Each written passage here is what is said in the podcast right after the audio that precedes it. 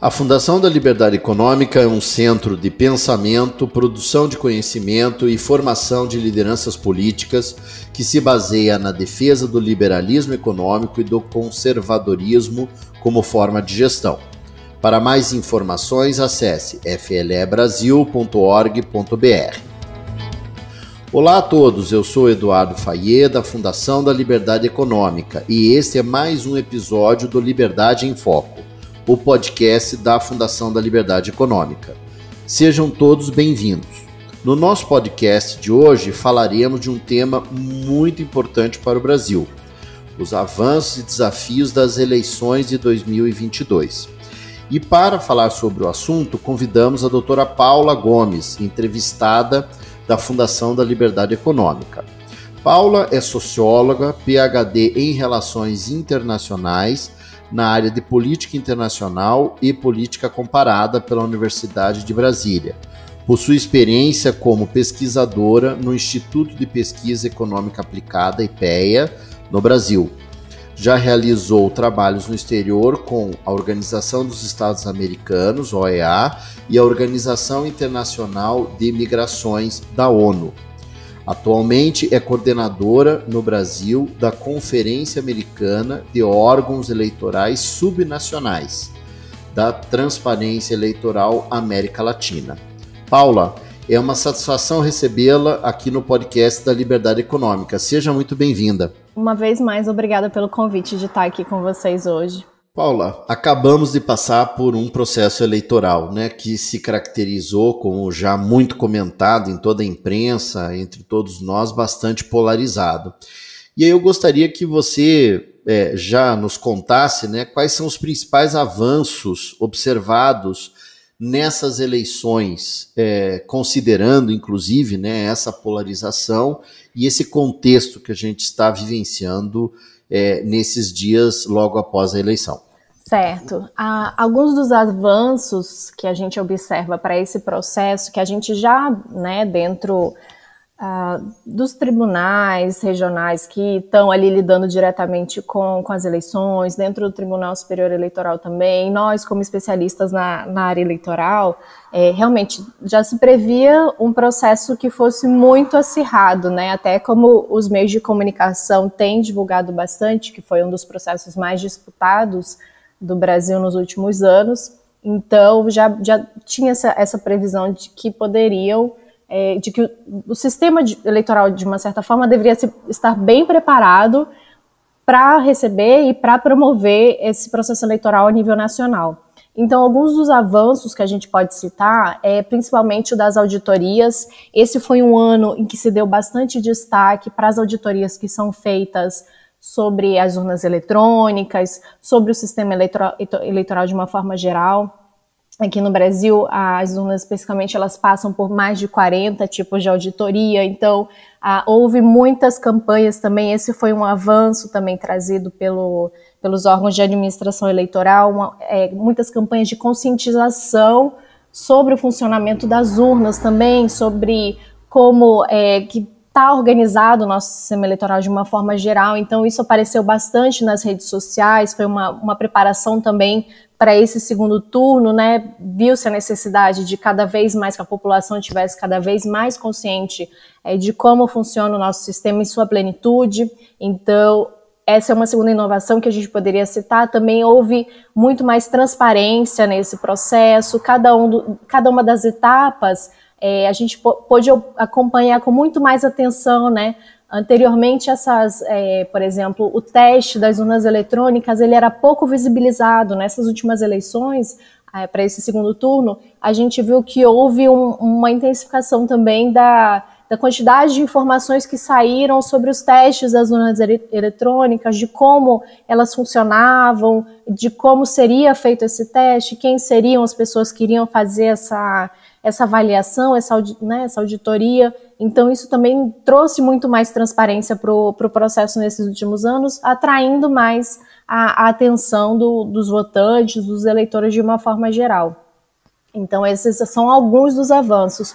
Um outro avanço também, e que esse foi bastante eh, inovador também, foi essa presença mais massiva de organizações de observação, eleitoral internacionais. Então, nós tivemos desde organizações é, regionais até organizações privadas, né, que, que fazem esse tipo de organizações privadas, mas sem, sem fim lucrativo, que fazem esse tipo de, de observação em, em vários países do mundo. Então, elas estiveram aqui e, inclusive, divulgaram seus relatórios, confirmando toda a confiabilidade do sistema eleitoral, reconhecendo é, quem é o, o, o, né, o candidato que saiu como, como eleito, então reconhecendo os resultados eleitorais. E isso foi bastante significativo também do ponto de vista desses avanços que a gente observou para esse segundo turno, né? Então, uma intensificação dos, dos esforços que a gente já viu no primeiro turno e, a, e aí que vieram para esse segundo turno mais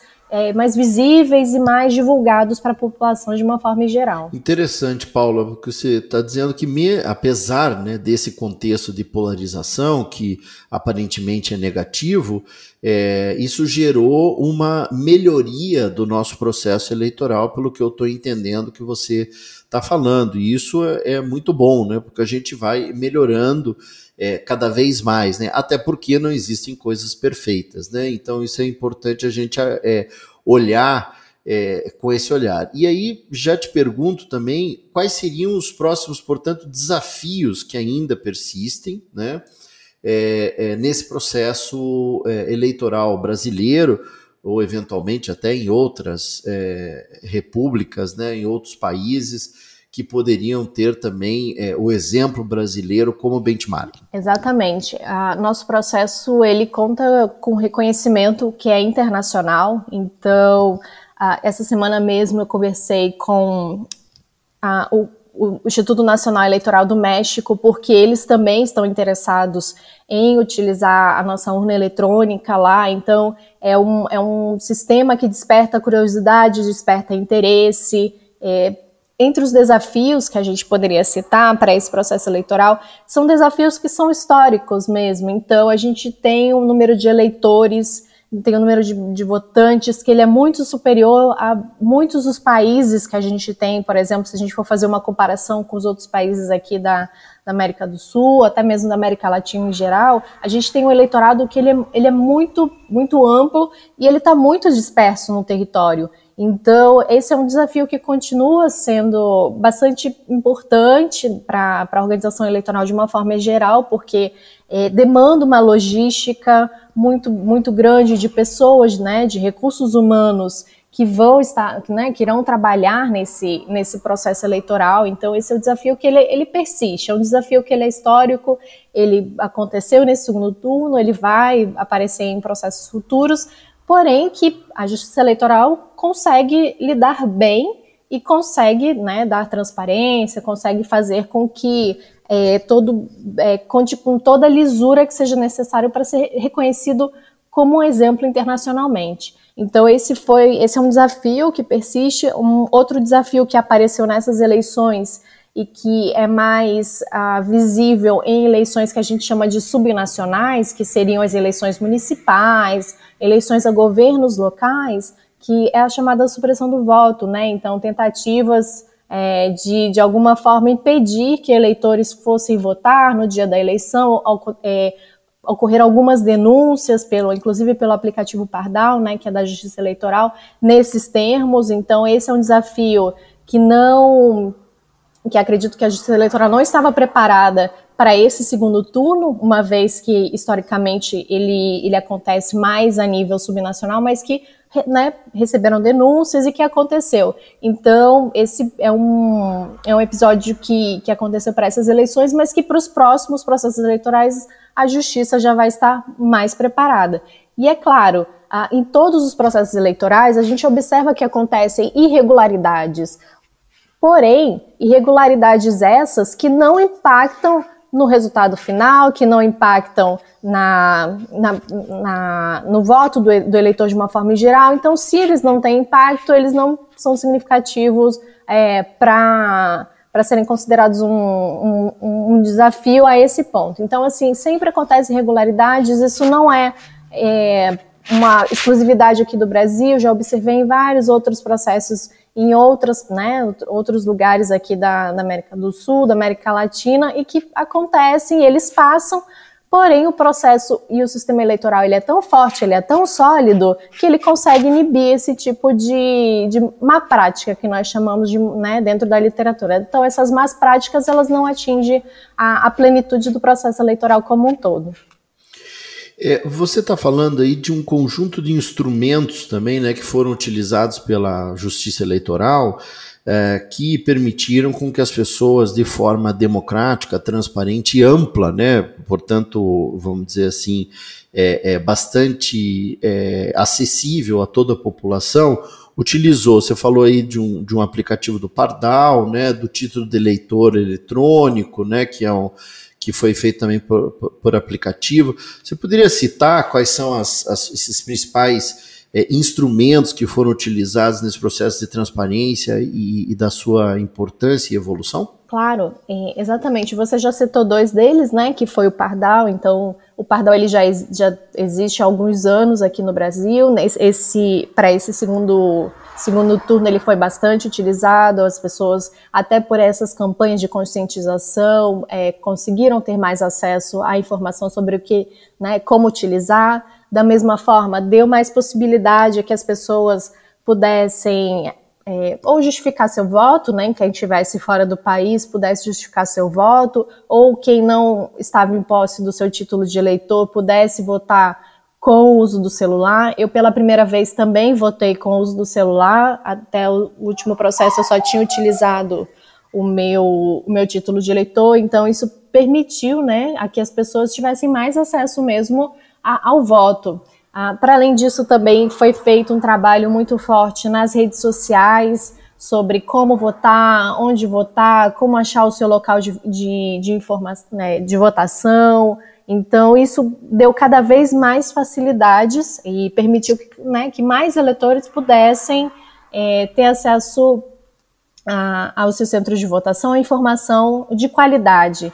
E isso se refletiu, inclusive, no, na abstenção. Nós tivemos uma abstenção que foi muito baixa se comparada aos últimos processos eleitorais né, que foram realizados. Havia uma, um, um certo receio não só por parte da, das autoridades eleitorais, mas até mesmo dos candidatos, né, que as pessoas não, não fossem votar, e aí aconteceu exatamente o contrário, houve uma votação que foi muito massiva, todos foram, todos saíram a votar, então isso foi particularmente bastante relevante para esse processo e que espera-se que se repitam nos próximos, nas próximas eleições que nós tivermos. Então, Paula, quer dizer, tivemos uma eleição transparente, é, eleições confiáveis, né, e eleições com participação, né, que acho que essa é o princípio é, fundamental da democracia. E aí, é, como que você acha que a gente poderia superar os eventuais entraves, né, com vistas ao, aos próximos processos eleitorais? sempre fazendo a observação de que não existe processo eleitoral perfeito, né? É, é um processo dinâmico e, e, que, claro, a gente precisa sempre estar melhorando, né? Aliás, isso em tudo na vida, né? É, mas eu gostaria que você apontasse aí como é que a gente poderia eventualmente superar alguns entraves, esses que foram mais evidentes, e para melhorar ainda mais o nosso já é, confiável, transparente e participativo processo eleitoral. É, a gente sempre fala que um processo eleitoral ele, ele, um termina e outro começa, né? Então cada uma das experiências que a gente tem com, com esses processos elas são levadas para os próximos. Uma das ah, alternativas hoje que a gente tem, que está se consolidando muito mais nessa área eleitoral, é principalmente da cooperação eleitoral. Então, é, de você ver o, o que que os outros países têm aplicado, né?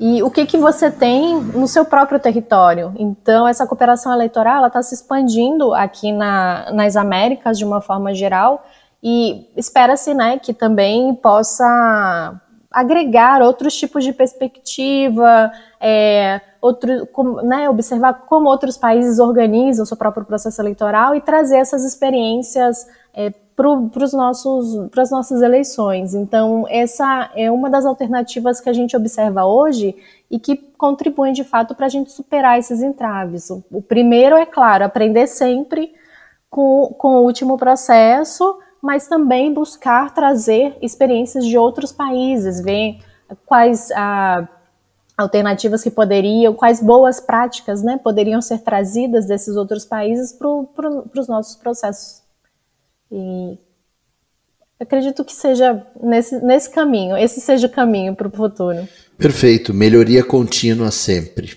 Aos ouvintes, espero que todos tenham gostado desse episódio com o tema Avanços e Desafios das Eleições de 2022. Muito obrigado, Paula. Muito obrigada, doutor Eduardo. É sempre um prazer estar aqui com vocês. Satisfação é toda nossa. E para você que acabou de nos ouvir, muito obrigado pela sua audiência. Para mais informações, acesse o site flebrasil.org.br e siga as nossas redes sociais no Facebook e Instagram, arroba FLE Econômica e no Twitter, arroba FLE Brasil. Nosso podcast está disponível na sua plataforma de áudio preferida. Você também pode seguir nosso podcast no Spotify, Amazon, assinar no Apple Podcasts e se inscrever no Google Podcasts ou no Castbox e favoritar no Deezer. Desse modo, você receberá uma notificação sempre que um novo episódio for ao ar. Eu sou Eduardo Fayet e este foi mais um Liberdade em Foco. Um grande abraço e até a nossa próxima conversa.